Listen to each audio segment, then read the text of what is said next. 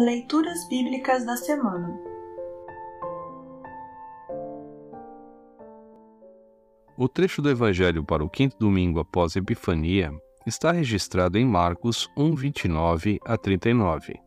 Para compreender melhor este trecho, ouça esta breve introdução.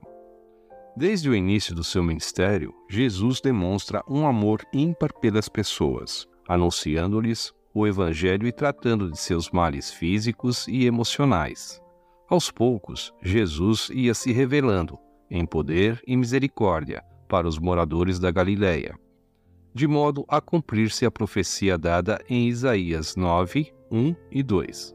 Mas tudo tinha o seu tempo certo, e não querendo apressar seu martírio na cruz em favor de todos nós, Isaías 53, 4 a 6, João 3, 14 a 17, Jesus não permitiu que os demônios falassem, pois sabiam ser ele o Salvador que Deus prometera enviar. Ouça agora Marcos 1, 29 a 39. Marcos 1, 29 a 39. Título: Jesus cura a sogra de Pedro. Logo depois, Jesus, Simão, André, Tiago e João saíram da sinagoga e foram até a casa de Simão e de André. A sogra de Simão estava de cama, com febre. Assim que Jesus chegou, contaram a ele que ela estava doente. Ele chegou perto dela, segurou a mão dela e ajudou-a a se levantar.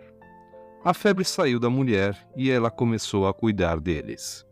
Título: Jesus cura muita gente. À tarde, depois do pôr do sol, levaram até Jesus todos os doentes e as pessoas que estavam dominadas por demônios. Todo o povo da cidade se reuniu em frente da casa. Jesus curou muitas pessoas de todo tipo de doenças e expulsou muitos demônios.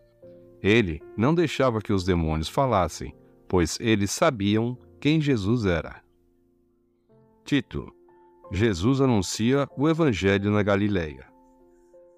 De manhã bem cedo, quando ainda estava escuro, Jesus se levantou, saiu da cidade, foi para um lugar deserto e ficou ali orando. Simão e seus companheiros procuraram Jesus por toda parte. Quando o encontraram, disseram: Todos estão procurando o Senhor. Jesus respondeu: Vamos aos povoados que ficam perto daqui, para que eu possa anunciar o Evangelho ali também, pois foi para isso que eu vim.